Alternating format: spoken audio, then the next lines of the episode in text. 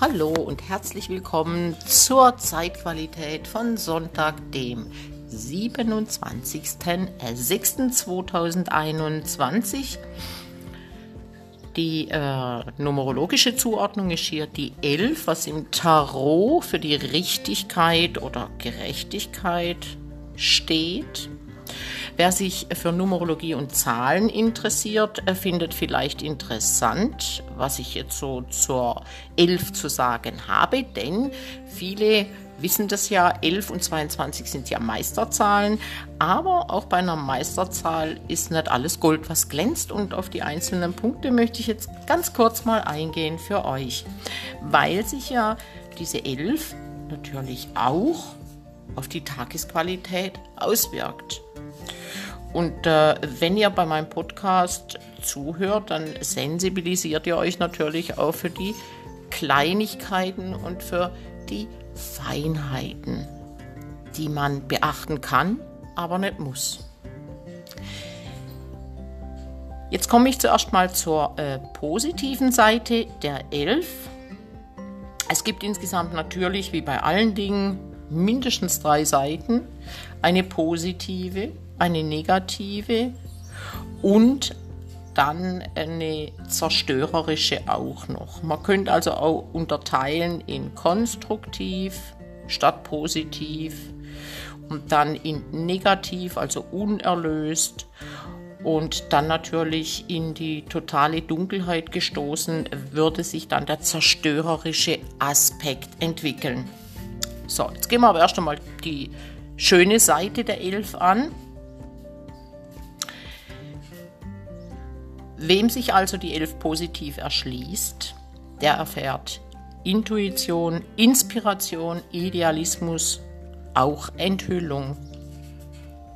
Im negativen Aspekt finden wir Fanatismus, Unbeholfenheit, Ziellosigkeit, Mangel an Verständnis. Dann gibt es noch den etwas problematischen, zerstörerischen äh, ja, Ausformung.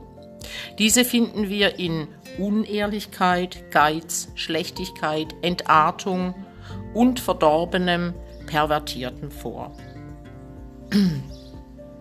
Diesen Sonntag befindet sich die Sonne im Krebs und der Mond im Wassermann. Wasser und Luft, ihr lieben Leute, ja, die beiden Elemente haben es nicht unbedingt leicht miteinander, wobei, wenn man sie auf die Qualitäten herunterbricht, dann finden wir im Krebs kalt und feucht und im Wassermann, das ist ja Luft, da finden wir warm und feucht.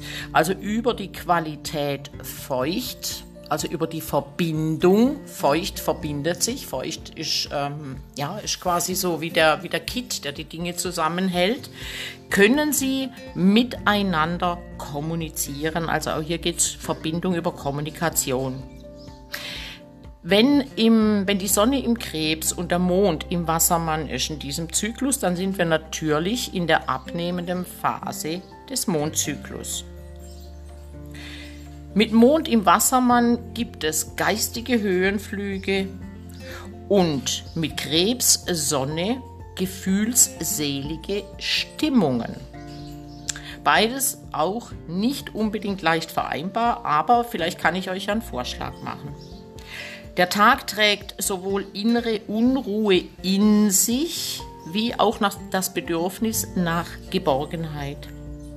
Vielleicht kannst du zu Hause oder in der Familie etwas verändern, um diese Energie einzulösen.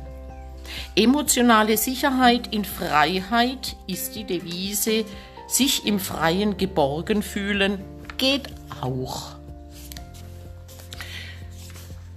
So, jetzt komme ich noch zu den einzelnen Konstellationen, die morgen auch wieder mal so ein bisschen tricky sind. Naja, was ist momentan schon einfach, gell? Aber wenn man es weiß, ich sage immer, kann man ja damit umgehen. Wir haben heute den Mond im Wassermann in Konjunktion zu Saturn. Mond im Quadrat zu Uranus im Stier und im Trigon zu Zwilling, Merkur.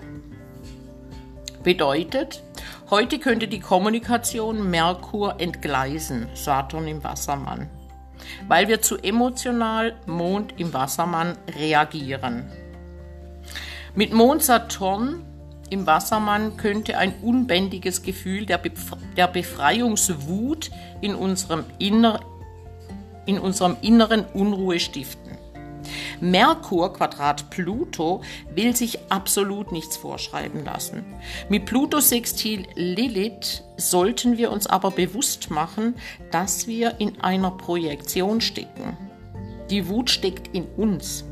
Das Gegenüber ist nur der Auslöser und wird stellvertretend geopfert.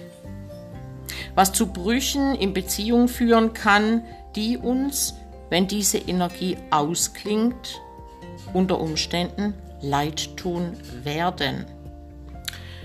Also achtsam und bedachtsam, aber wie gesagt mit dieser Energie wirklich nicht einfach.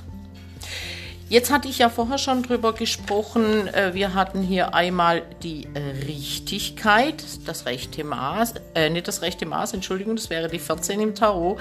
Nein, wir haben die 11, das ist die Gerechtigkeit oder Richtigkeit. Und äh, wenn wir jetzt noch das Dekanat dazu nehmen, das im Mond dass der Mond gerade durchquert, dann kriegen wir noch die Schwerter 6 dazu.